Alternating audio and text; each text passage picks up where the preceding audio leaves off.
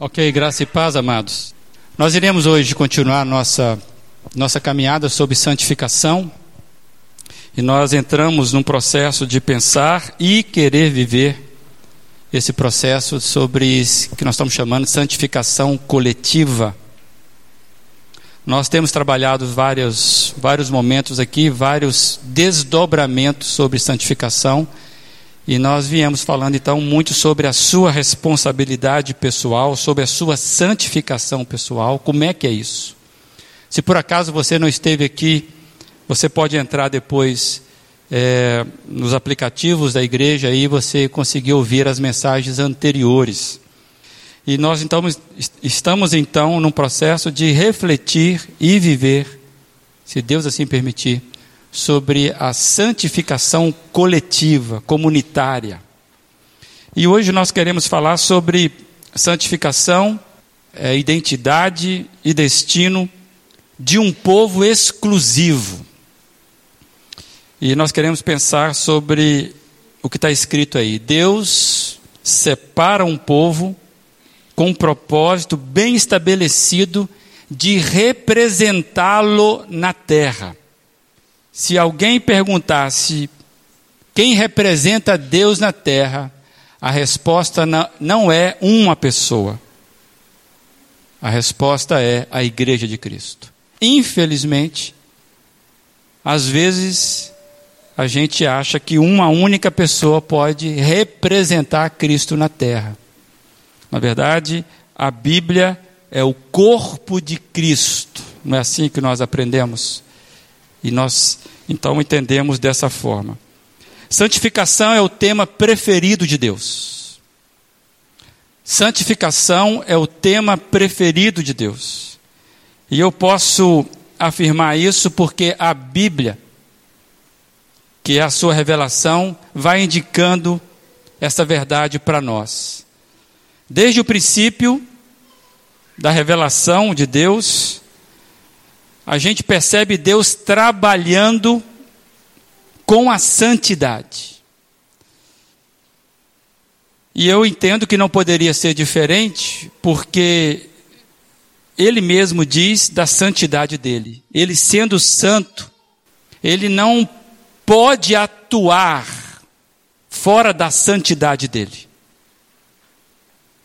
E aí eu quero lembrar esse texto que já está aí, que nós já dissemos aqui na outra ocasião. A santidade de Deus é a perfeição de todos os seus atributos. O seu poder é poder santo.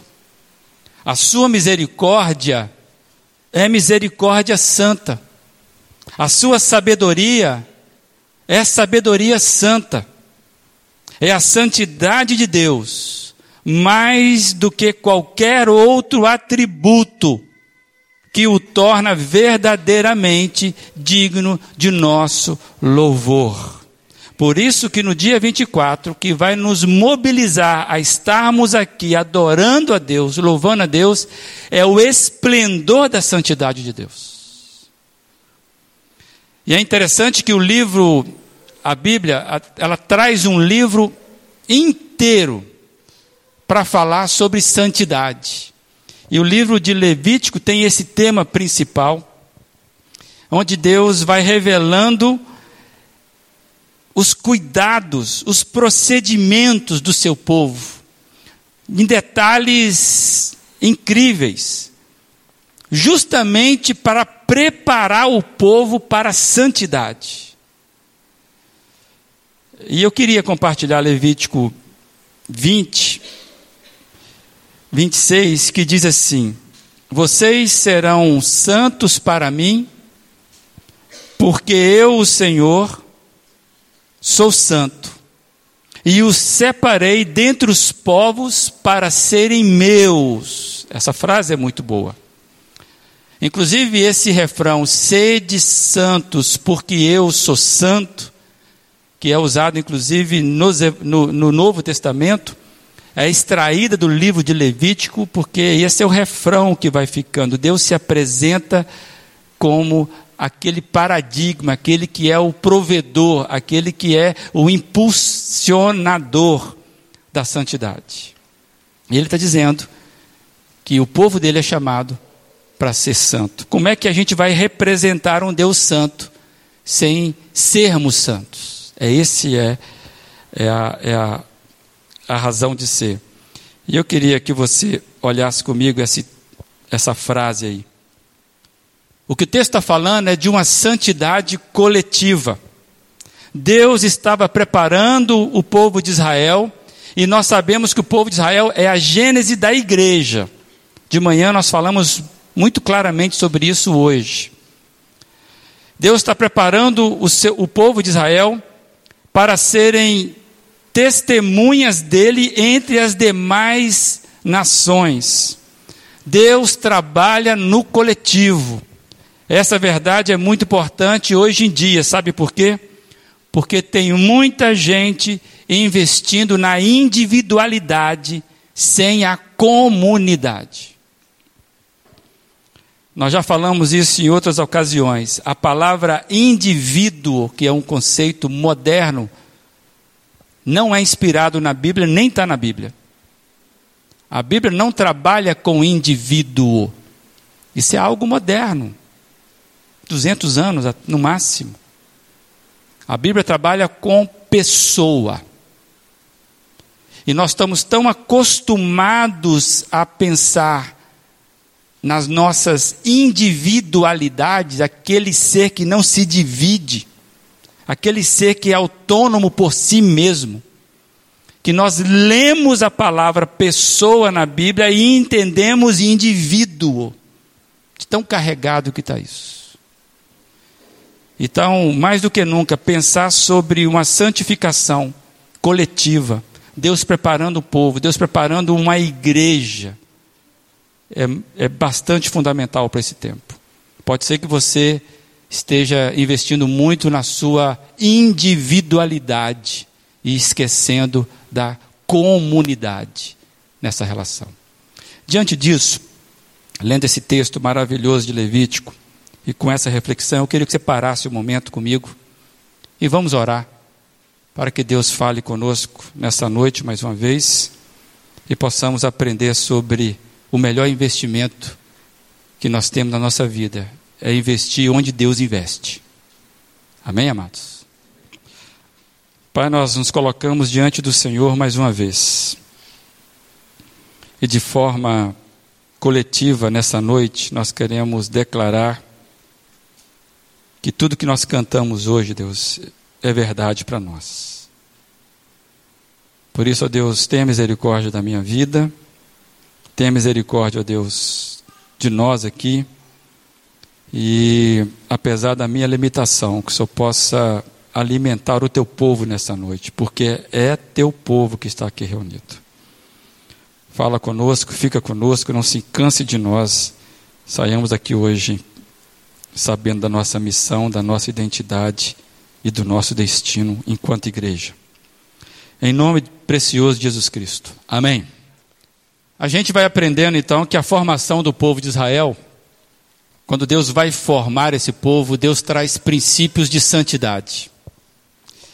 E que isso, esses princípios, eles, deve, eles deveriam ser aplicados ou esperados que esses princípios que foram sendo revelados por Deus durante toda a Bíblia, que isso fosse sendo vivido pela igreja de Cristo. Israel aponta para a igreja. Na verdade, existem parâmetros bem estabelecidos por Deus para a santidade coletiva. Eu quero que você hoje pense nisso. O processo é a santidade de um povo que Deus estava investindo, estabelecendo parâmetro para isso. E queria que você olhasse para a tela de certa forma, a santidade do povo de Deus, ela é representativa. Pois apresenta, sinaliza e testemunha aos demais povos e nações acerca do Deus que vai colar o nome dele no povo dele. Israel é isso.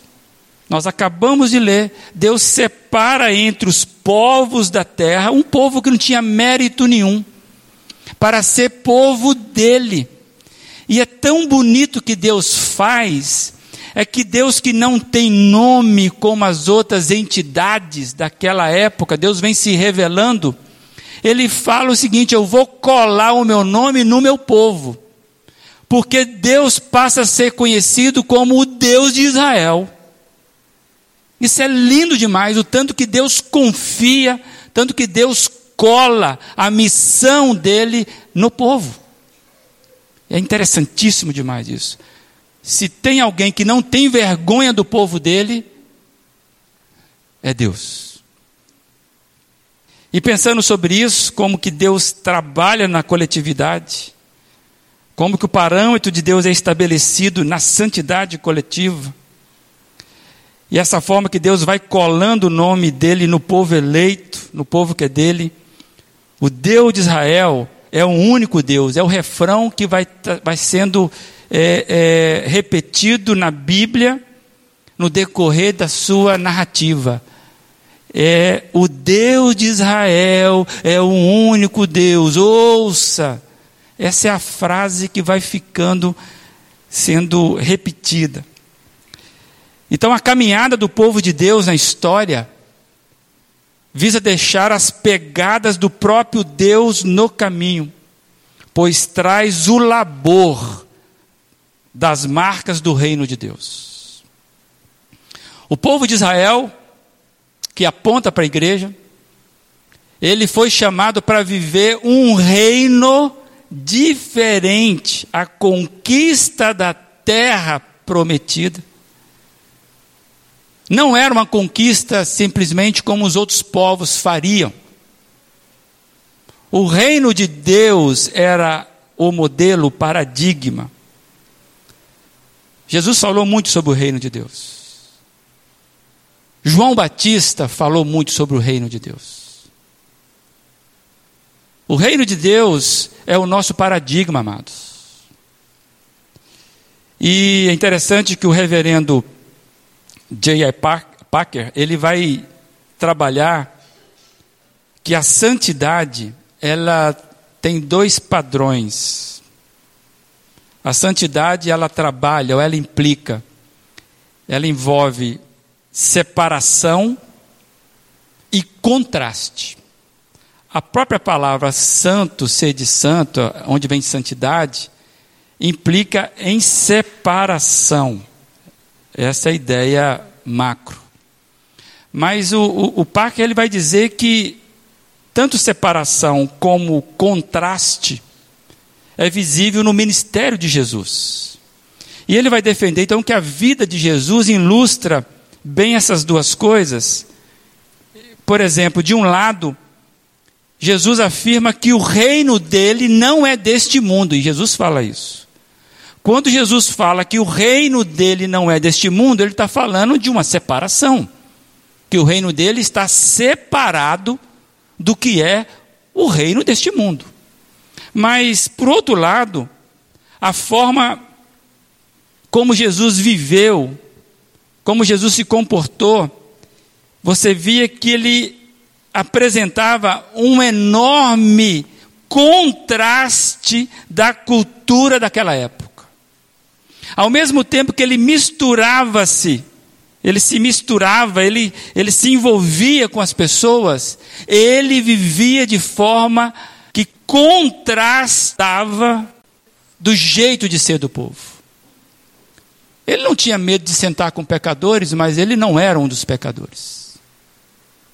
Então, separação e contrastes é, tem tudo a ver com o jeito de santidade. Inspirado nessa, nesse conceito, eu quero projetar para os irmãos uma frase do Ricardo Barbosa, pastor lá de Brasília.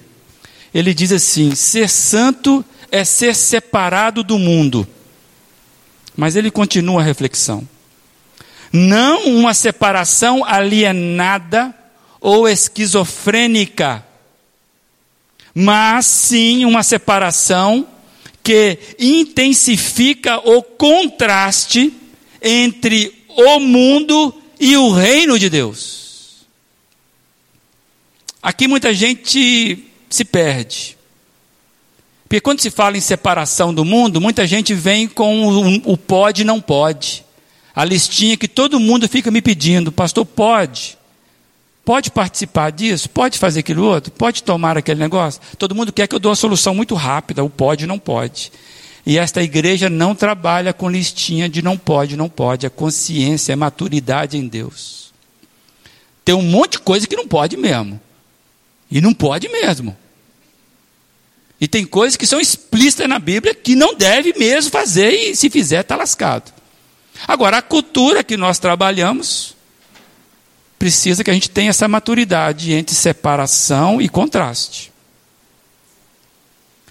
Muitas vezes você só vai conseguir contrastar quando você está lá. Enquanto você ficar só na bolha, ninguém vai perceber o contraste. Uma pessoa que faz negócio, que ela é do reino de Deus, ela faz um negócio neste mundo diferente de quem faz negócio vivendo só no mundo. E as pessoas começam a perceber isso. O fornecedor cristão é diferente do fornecedor não cristão. Então, a escola, você que é estudante, você estuda, você vai encarar um vestibular e o seu procedimento vai ser diferente dos demais colegas. Você está ali, mas você está separado e ao mesmo tempo contrastando. Difícil falar essa palavra. Para mineiro, então. É, Deu para perceber isso, moçada? Por isso que Cristo vai falar assim: vós sois o sal da terra.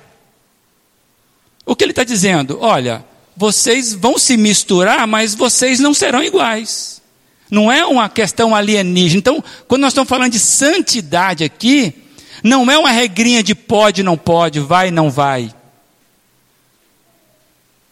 Nós já aprendemos que a liberdade que Cristo nos libertou é para o outro e não para mim mesmo. Se eu usar a minha, minha liberdade, e essa liberdade é usar a meu favor contra você, essa não é a liberdade da ética cristã. A liberdade que eu tenho é a teu favor. Por causa de você, eu deixo de fazer um monte de coisa. Amados, eu queria continuar pensando com você Santidade é a marca do povo de Deus. Faz parte da sua identidade. O povo nasce com identidade, o povo de Israel, com nossa referência, e também com destino bem estabelecidos por Deus. Vocês serão santos porque eu sou santo. Vocês serão santos porque eu sou santo. Eu separei vocês do meio do povo para que vocês possam viver o reino de Deus. Vocês são a nova humanidade que vai testemunhar a respeito do que Cristo faz em todo o universo. Então, santidade é a marca do povo de Deus, não é a OAB, não é a ONU, não é a Câmara de Deputado, vereador. Esse povo não tem marca de santidade. O único grupo, o único ajuntamento, a única coletividade que tem marca de santidade é a igreja do Senhor Jesus. E se nós perdermos isso, amados, nós estamos dizendo que nós não acreditamos naquilo que dizemos acreditar. Então você entendeu que a primeira mensagem da igreja não é mudar o mundo, mas mudar a si mesmo? A igreja precisa mudar-se a si mesma pelos valores do reino. Por isso que a igreja brasileira, e eu falo isso com pesar, ela está perdendo a sua voz profética no nosso país, porque nós simplesmente chutamos o balde de que a mensagem primeiro é para nós. E nós estamos perdendo, se não perdemos por completo, estamos a caminho disso, perdemos a ética dos valores do reino de Deus.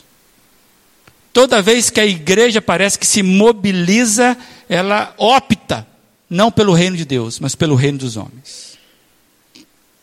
Ou igrejinha difícil, gosta de dinheiro, gosta de poder, gosta de político. Que Deus tenha misericórdia, gente. Por isso que a santidade, como nós falamos na semana passada, começa com arrependimento. Começa com joelhos no chão. Começa com saco de cinza, como diz lá o texto. Não é com triunfo. A igreja triunfal, amados, é lá na frente. Enquanto estivermos aqui, o processo é contínuo. E eu fiquei pensando que essa marca do povo de Deus como santidade, essa saga do povo de Deus, ela começa muito cedo na Bíblia, ela começa em Gênesis. De manhã nós estamos estudando sobre a panorâmica do Antigo Testamento e a gente vai vendo que Deus chama Abraão, que naquela ocasião era Abrão. É interessante como é que o chamado, a resposta de um chamado muda a identidade de uma pessoa. A identidade de Abraão foi mudada. Deixa eu corrigir essa frase.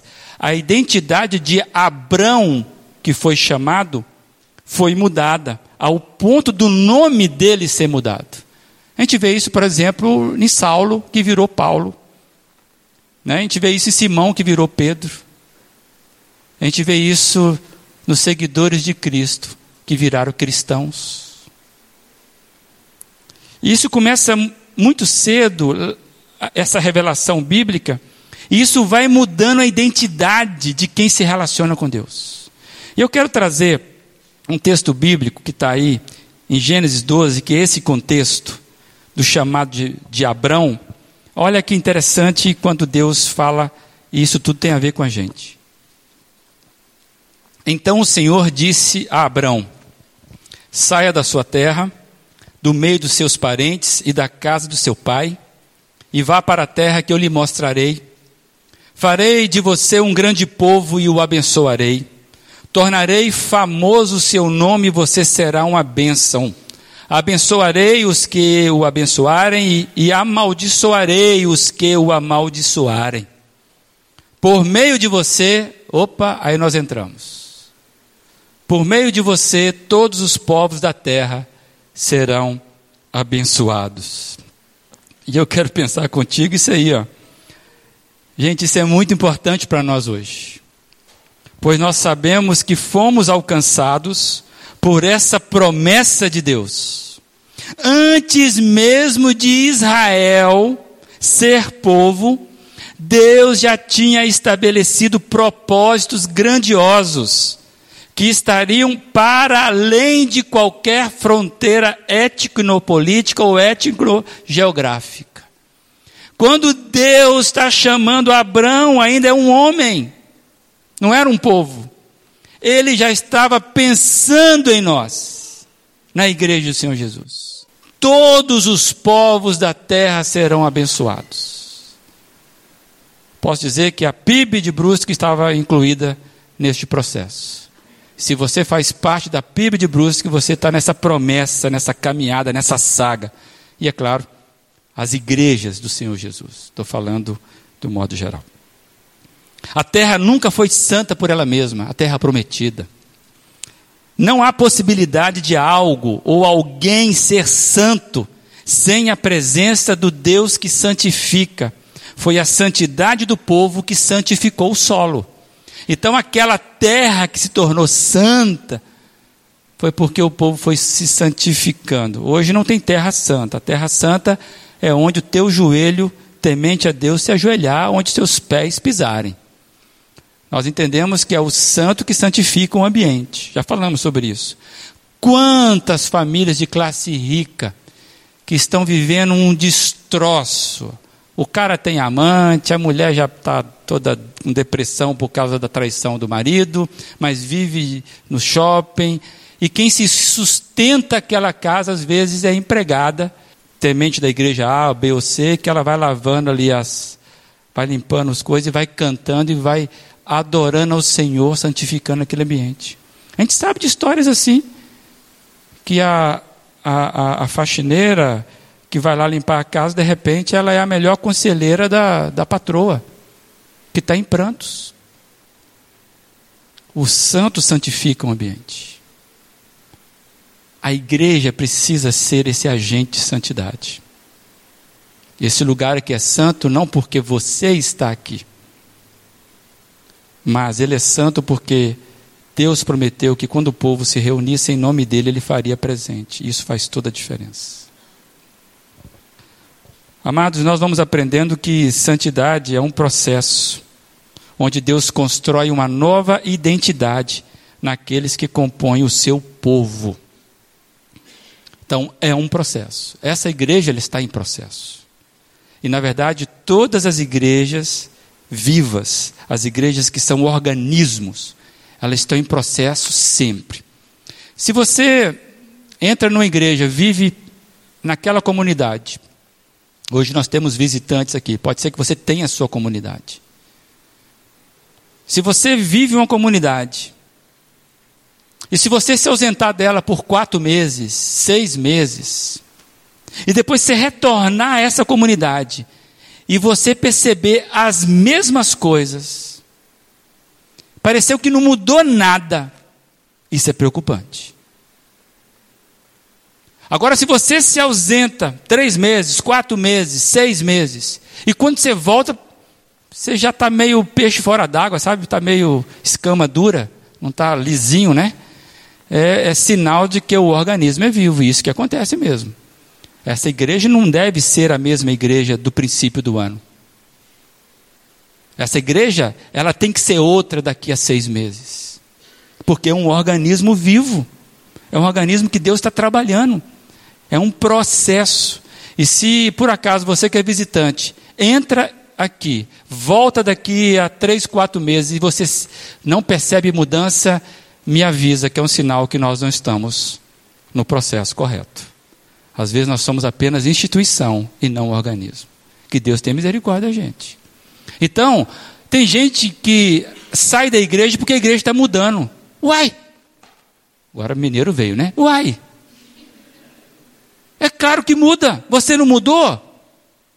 As coisas mudam, gente. A igreja é mudança mesmo. Tem gente que quer a igreja, que a igreja não muda. Como assim não quer que a igreja muda? Continuamos fazendo a mesma coisa de 15 anos atrás, de 20 anos atrás, de um ano atrás. Não cresceu nada. Rapaz, o crente é aquele que tem que acostumar com mudança e investir nela. Sabe por quê? Porque um dia Cristo mudou o meu caráter. Mudou o seu? E isso faz com que você seja cada vez mais diferente. Por isso que a gente investe em pessoas. Tem gente que fala assim: não, pastor, aquele não tem jeito. Não tem jeito mesmo, não, mas para Cristo tem jeito. Ué. Uma hora vem, ué. Não é isso? Então, o que eu quero trazer é isso: santificação é um processo onde Deus está construindo uma nova identidade. Esta igreja não é mais a mesma igreja. Graças a Deus por isso. Porque Deus vai refinando a nossa identidade. Espero que as mudanças sejam melhores, né? E não piores. E é interessante que Deus vai fazendo isso na vida das pessoas que vão se aglomerando. Você já reparou por que, que a pedra do riacho ela é lisinha? Tem gente que gosta de pegar a pedra de rio para colocar na planta, enfeitar, não é isso? As mulheres gostam disso. Ela é lisinha, não é verdade? É ou não é? Ela é bem lisinha. Por que, que essa pedra é lisinha? Hã? Porque ela está dentro do rio.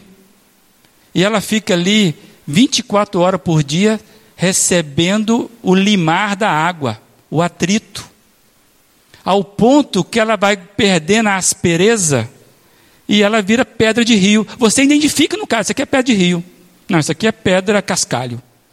Né? Isso aqui é Fred Flintstone. Não, isso aqui, isso aqui é golfinho, é liso. É isso. Por quê? Porque está dentro do rio. O problema é que às vezes as pessoas estão dentro da igreja e não querem não querem ser limadas. A mudança é mútua, o pastoreio é mútuo. Aqui há confissão de pecado, aqui há ajuste de conduta, aqui há confronto, porque estamos na igreja. E louvado seja Deus por isso. A gente vai se ajustando. Mas nós não gostamos de confronto, nós gostamos de conforto. Hoje é, é muito comum isso, né? Toda vez que um pastor fala em pecado, ele tem que pedir desculpa para a igreja. Oh, desculpa, meu irmão, está falando em pecado hoje, sabe? Mas está é, tá na palavra, a gente tem que ler de vez em quando o pecado, né? Então, hoje nós pedimos desculpa para confrontar os irmãos. Misericórdia. Então, amados, é dentro do rio que a pessoa é transformada. Se você quer ser uma pedra lisa, uma pedra transformada, você precisa estar dentro do rio. Fica pulando fora, não quer ficar, não tem jeito. Por isso que quando a pessoa é transformada, a referência familiar começa a mudar. O modo de viver começa a mudar. Na verdade, o modo de pensar começa a mudar. Porque agora a pessoa começa a conviver devagarzinho, recebendo um legado de valores eternos, valores do reino. Aquilo que Paulo fala, eu, eu, eu era, mas já não sou mais. Ainda não cheguei, mas não sou mais. É um processo. Muitas pessoas foram alcançadas pela promessa de Deus de transformação, de santidade. Gente que andava solta por aí, gente que andava dispersas, pessoas dispersas, perdidas, sem compromisso, gente sem norte, sem perspectiva, sem esperança, mas que um dia foram transformadas e se sentiram inclusas no movimento de vida de Deus. Talvez você está falando, cara, você está falando de mim. Eu estava perdido aí, disperso, sem noção, sem referência, sem endereço. Aí de repente eu comecei a ser mudado. Eu comecei a ser mudado e agora eu tenho uma referência. Já não quero voltar mais onde eu voltava. Começou a nascer esperança onde não tinha. Eu ainda me sinto um caco. Mas eu agora já experimentei uma transformação que eu não quero perder mais. Pessoas transformadas e inclusas no movimento de vida de Deus. Isso é a igreja. Deus vem criando uma nova humanidade em Jesus Cristo desde Gênesis. E sabe o nome que se dá a essa nova humanidade que Deus vem criando desde Gênesis? Qual é o nome? Igreja. Igreja. Então Deus, Ele é o idealizador, Ele é apaixonado por igreja ao ponto dele estabelecer a igreja como paradigma de um povo. Olha, Israel, você não é basta em si mesmo, você está apontando para algo maior do que você. Eu vou abençoar Abraão, inclusive povos do mundo inteiro. Não é só a sua família, não é só o seu povo, não é só a sua terra. Todo movimento de Deus em formar um povo santificado à luz da própria santidade vai chegar na igreja dele, espalhada até os confins da terra. Esse é o processo. Você sabe que o pecado humano amaldiçoou a terra, está lá em Gênesis 3. Então essa terra está amaldiçoada, por isso que é com suor do, do, do rosto, por isso que é intriga entre vizinho, por isso que o negócio não é fácil viver nessa terra, por isso que a gente envelhece, a gente desgasta, a terra está amaldiçoada. Aí o que Deus fez? A nova humanidade, ele planejou para ir caminhando nessa saga dessa terra amaldiçoada. E ele já imaginou que o sangue de Jesus é que vai marcar esse povo, daqueles que serão resgatados, desse aprisionamento sistêmico. Matrix. Lembra do Matrix? É isso aí. Há um aprisionamento sistêmico nesse mundo. A Bíblia fala que o mundo jaz no maligno. E Deus, então, ele vai, ele vai resgatando, ele vai criando um tipo de humanidade que vai continuar caminhando aqui, mas que ela é livre desse aprisionamento maldito. Não é anjo, é homem, é mulher, é criança. Mas que é uma nova humanidade a tal ponto de Paulo dizer que a própria natureza amaldiçoada que foi, né, que sofreu o pecado do homem, ela aguarda com grande expectativa, que nem uma mulher que está dando é, a luz a uma criança. Ela aguarda a manifestação dos, dos filhos de Deus. A própria natureza sabe disso, porque Deus testemunhou para a própria terra. E aí eu quero lembrar, então, esse, esse, esse, esse texto, que ela está em Romanos 8, 9, a natureza criada aguarda, com grande expectativa, que os filhos de Deus sejam revelados. Olha que negócio. O nosso destino sempre foi reproduzir a redenção que alcançamos em Cristo. Por isso que a santificação do povo de Deus é o quê? É o testemunho do próprio Deus entre as nações, inclusive na natureza. Não é bonito isso? Não acha esse negócio bonito? Nós estamos nesse lugar para reproduzirmos a redenção que alcançamos em Cristo.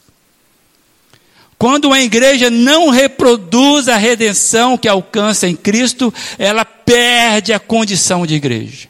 Como Israel perdeu a condição de povo santo. Por isso, a santificação do povo de Deus é a base de testemunho onde estamos. Entre as nações, na verdade, nós estamos aqui entre os nossos cidadãos. Nós usamos inclusive, inclusive as ruas, as vagas, nós preenchemos com nossos carros hoje à noite vários pontos aí dessa cidade. As pessoas sabem que nós estamos aqui usando a cidade. Nós somos da cidade. Que testemunho de redenção nós estamos dando para a cidade. É isso que precisa ficar claro para o povo. É esse o sentido. E o nosso chamado é coletivo. O nosso chamado é cooperativo. Não é concorrência, não é disputa. Isso não existe dentro da igreja. Nós não estamos disputando poder com ninguém aí fora, muito menos aqui dentro.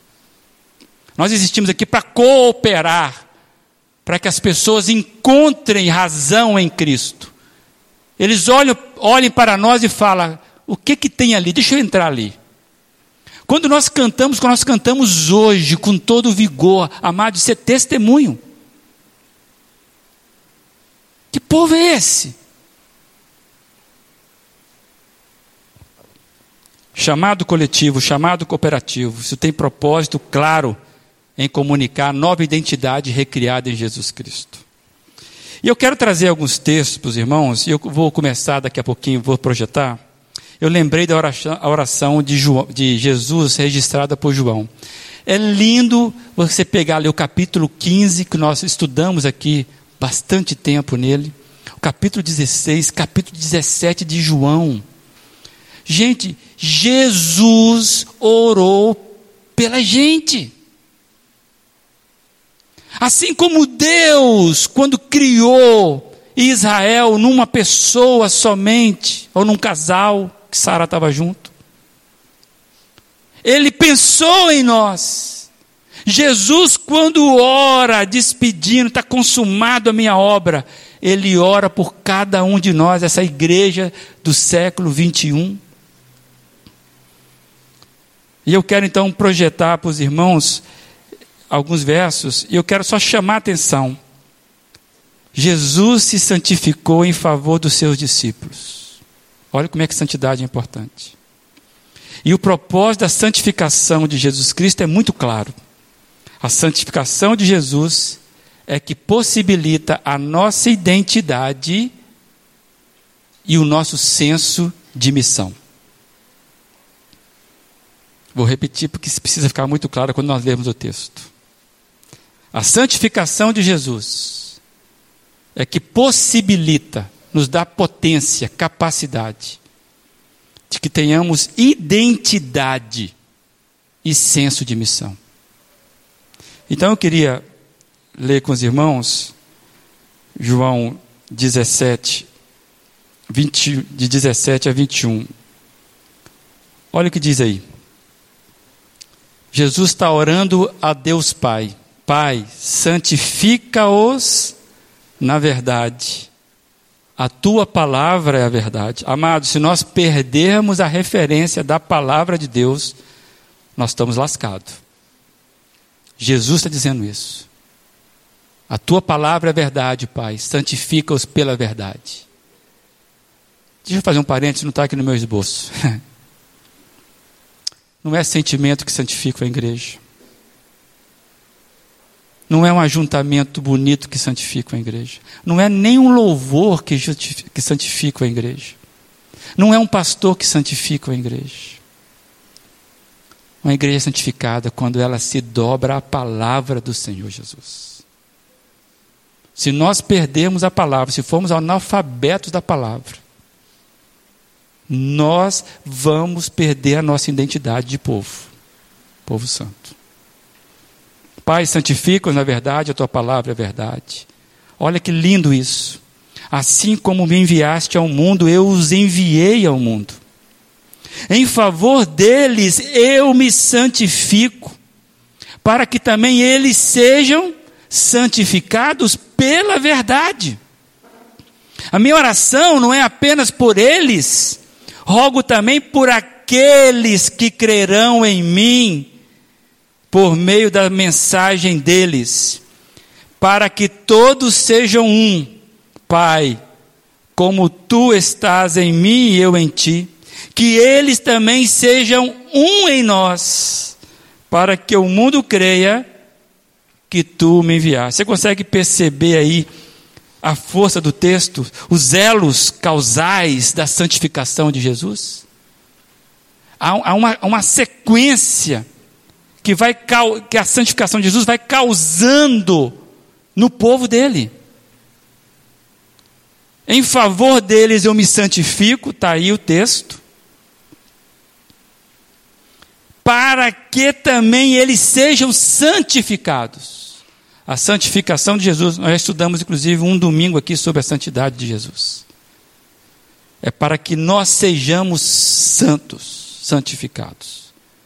Sem a santificação de Jesus, nós não poderíamos ser isso. E ele continua dizendo: para que todos sejam um, outro elo causal, para que todos sejam um, assim como eu sou contigo, Pai, na mesma missão. E mais, para que o mundo creia.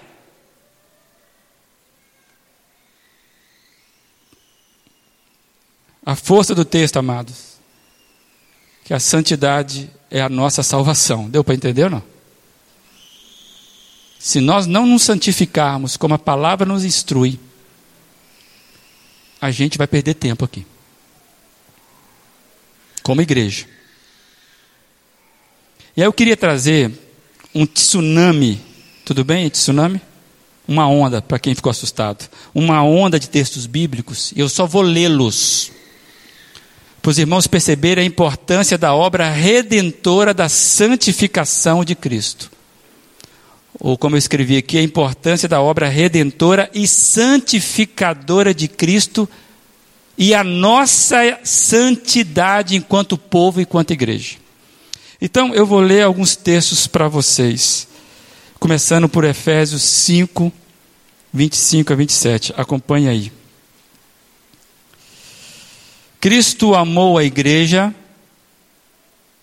e se entregou a si mesmo por ela para santificá-la, tendo-a purificado pelo lavar da água mediante a palavra, e apresentá-la a si mesmo como igreja gloriosa, sem mancha, nem ruga, ou coisa semelhante, mas o que? Santa e inculpável. Esse tá bom? Vamos ver mais uma onda aí, vamos surfar nela. Hebreus 2:11. Ora, tanto o que santifica, que é Cristo, quanto os que são santificados, provém de um só. Por isso, Jesus não se envergonha de chamá-los irmãos, da mesma forma que Deus colou o nome no povo. Jesus está coladinho com a igreja dele.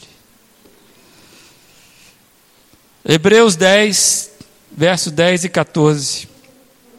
Pelo cumprimento dessa vontade, vontade de Deus, vontade de Cristo, fomos santificados por meio do sacrifício do corpo de Jesus Cristo, oferecido uma vez por todas.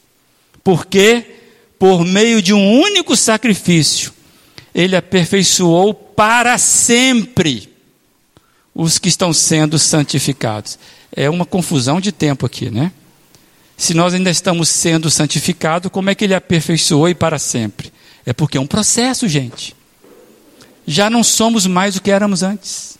É um processo. E Cristo fez toda esse, essa obra que precisávamos. Hebreus 13, 12. Assim Jesus também sofreu fora das portas da cidade. Para quê? Para santificar o povo por meio do seu próprio sangue. Você aprendeu e aprendeu corretamente. Cristo morreu para salvar o mundo, desde pequenininho. Agora está aprendendo outra verdade. O sangue de Cristo foi derramado para quê? Para santificar a igreja dele. Nesse quesito, Cristo morreu só pela igreja. A santificação custou a vida de Cristo. É isso que o texto está dizendo. E eu quero compartilhar, já finalizando. Amados, o processo de santificação nos leva a um despertamento sobre a nossa participação na coletividade. A nossa comunhão com a igreja a qual pertencemos diz muito do nosso entendimento de identidade e missão. O nível de comprometimento seu com a coletividade diz muito acerca do que você pensa, do que você vive enquanto ser, identidade e missão. Tem muito crente disperso aí. Tem muito membro dessa igreja aqui disperso. Vivendo o movimento do sem igreja. Que o Senhor hoje começa a dizer para você essa avaliação. O chamado cristão, amado, nunca foi para andar solto, andar isolado, andar disperso. No cumprimento da missão, você e Deus não se bastam. No cumprimento da missão, você e Deus não se bastam. Você precisa da igreja. Qual igreja? Essa aqui. Ou qualquer uma do Senhor Jesus. Quando eu falo essa aqui, a imperfeita. Porque quem santifica é Cristo. Não é você que santifica a igreja. Não é o seu padrão. É Cristo, é a palavra. Então, meu amigo, pula e pula fundo nesse rio. Para que você seja limado. Porque não tem escapatória para nós. Cristo acreditou tanto na igreja que ele morreu para santificá-la. E aí qualquer arranhazinho assim, né, arranhãozinho de unha, um chutinho na canela aqui, eu fico tão magoado que eu vou punir a igreja, eu vou parar de vir na igreja. Aí eu vou punir a igreja. Eu vou punir a igreja. Então eu, eu sumo da igreja. Estou punindo a igreja. Aí um dia eu resolvo voltar para a igreja, para ver se se o sapato agora são sapato de borracha ou sapato de espuma. Aí, ah, o sapato é de espuma, mas de repente ele leva um, um peteleco na orelha. Ele fica mais três meses, sei quantos anos, punindo a igreja. Eu vou sumir da igreja. Isso é inconstância, isso não leva a lugar nenhum. Pula no rio. Que é dentro do rio que você vai ser limado. E vai ser limado. Por quem? Pela palavra. Não é pelo pastor, não é pelas pessoas. Só há salvação para você. Desculpa eu falar isso, né? Tem uma tese aí que a gente sabe que não é. Salvação só em Jesus, né? Mas em matéria de santidade, só há salvação na igreja. Deu para entender, né, gente? Por favor, não vão, não vão editar aí e começar a falar que o pastor está falando heresia. Só Jesus salva, mas não há salvação para a santidade fora da igreja. Hum. Espero que vocês tenham entendido isso aí. Não me complique, em nome do Senhor Jesus. O que eu quero dizer é o seguinte: você e Deus não se basta para a sua santidade. Você a sua internet, os pastores que você gosta de ouvir, isso não te basta. Você precisa estar no meio da comunidade. É na comunidade que você é curado. Comunidade adoece, a gente sabe disso. Se eu perguntasse, não levanta a mão, se eu perguntasse, quantos aqui se sentiram doentes pela comunidade? Não levanta a mão, para não me envergonhar. Mas se eu perguntar a segunda pergunta, quantos foram curados por estar na comunidade? É esse processo que precisa entrar. Nós somos curados na comunidade. E aí eu quero avançar com os irmãos que sem santidade coletiva, sem santidade comunitária, não conseguiremos ser uma igreja no padrão exigido pela palavra, à altura da missão que nos é conferida. Tem uma missão muito forte. Santidade sempre foi a marca do povo de Deus na história, sempre foi. O nosso nível de santidade vai dizer o tipo de testemunhos que nós somos aqui nessa, nessa cidade, por exemplo. E então a gente precisa dos alertas da palavra, a gente precisa perceber que há uma santidade comunitária exercitada aqui, que eu e você precisamos buscar e expressar. Você precisa desejar essa, essa santidade coletiva aqui. Por isso que você ora pelos ministérios, você se envolve nos ministérios, você serve a igreja, porque você está investindo na santidade dessa igreja. Deus sempre trabalhou visando a unidade de um povo, sempre. Deus sempre trabalhou. Ele vem chamando pessoas para participar desse movimento de vida, que esse movimento de vida de identidade e de destino. Nós acabamos de ler, nós seremos a igreja gloriosa. Esse é o nosso destino. Mas até lá é o processo de santidade. E eu quero então já trazer a aplicação para a nossa igreja. Você que é visitante, tenha misericórdia e nos dê essa oportunidade. A nossa igreja, no decorrer dos anos aqui na nossa cidade, tem dado testemunho a este local. Nós testemunhamos a nossa cidade, seja de forma consciente ou inconsciente. A nossa igreja testemunha essa cidade, seja de forma intencional ou descuidada. A pergunta que eu tenho para você, para mim, é: quem somos aos olhos da nossa cidade.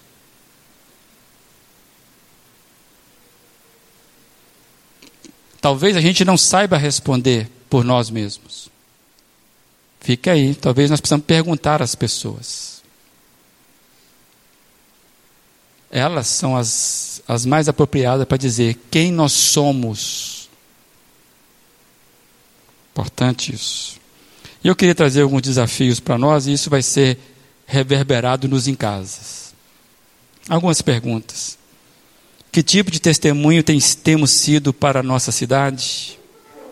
Essa, essa pergunta eu já fiz um tempo atrás. Se nós fechássemos as portas e deixássemos, deixássemos de existir, quanto tempo a cidade levaria para perceber a nossa ausência? Lembrando de Lutero aí, né, recentemente, Quais as teses, entre aspas, aí, Lutero estivesse no nosso tempo? Quais as teses Lutero pregaria na porta da nossa igreja? Essa foi a reflexão que a gente fez aqui um sábado à noite.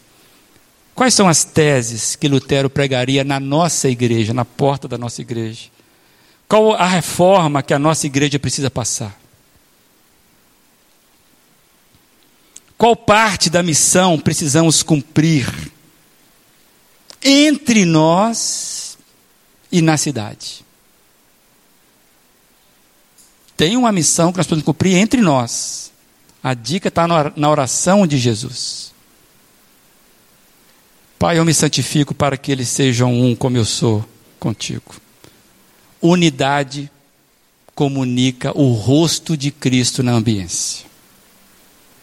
Por isso que dispersão e disputa, competição, não é fala de igreja, não é ambiência de igreja. Não, hierarquia não é ambiência de igreja. E eu queria, com essas perguntas, dizer a última que está aí. Em que a sua santidade particular tem contribuído para a missão da igreja?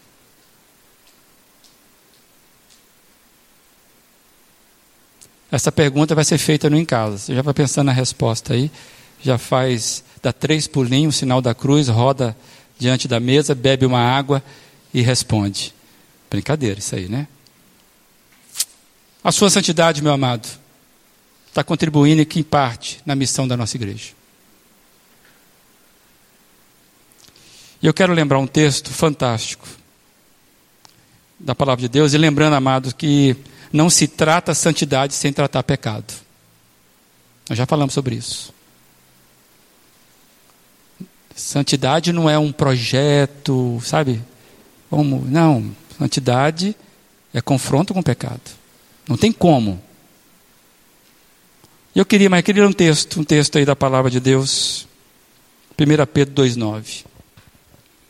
Vocês, porém, são geração eleita, sacerdócio real, nação santa, povo exclusivo de Deus, para o que anunciar as grandezas daquele que os chamou das trevas para a melhor, maravilhosa luz. Podemos ler todos juntos esse texto? Vamos lá? Um, dois, três e. Vocês, porém, são geração eleita, sacerdócio real, nação santa, povo exclusivo de Deus, para anunciar as grandezas daquele que os chamou das trevas para a sua maravilhosa luz. É assim que Deus nos vê. É assim que ele veio trabalhando desde o início da história.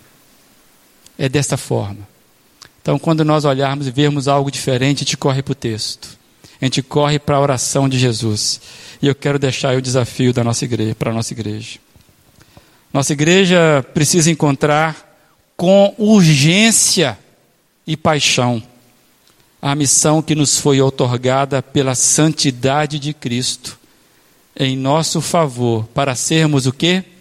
Ele mesmo nesta cidade. Esse é o desafio. Em outras palavras, mostrar e demonstrar Cristo pelo jeito que vivemos, aqui reunidos e no dia a dia, misturados e distribuídos pelas ruas, pelas ruas da cidade, pelas repartições dessa cidade. Que Deus nos abençoe, que Deus tenha misericórdia de nós. Que nós sejamos vivendo, estejamos vivendo à altura da aquisição.